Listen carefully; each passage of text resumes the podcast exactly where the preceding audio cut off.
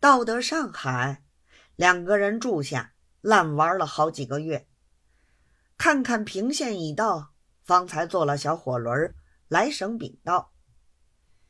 其实正值父亲差属院之时，他二人是约旧的，一同上院禀见。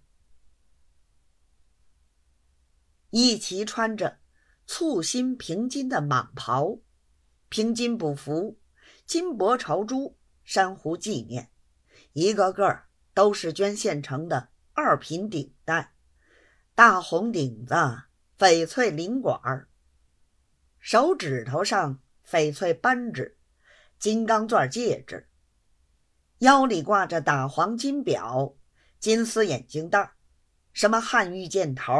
滴里哒啦东西，着实带的不少。两人都是大爷身份，又是鸦片烟大瘾，晚上不睡，早晨不起。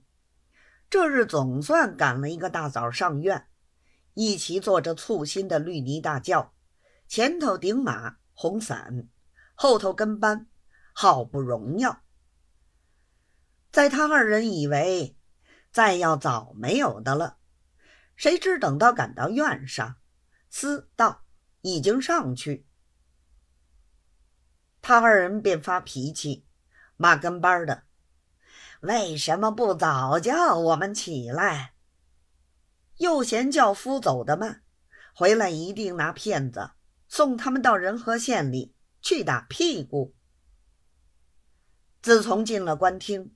一直没有住嘴的骂人。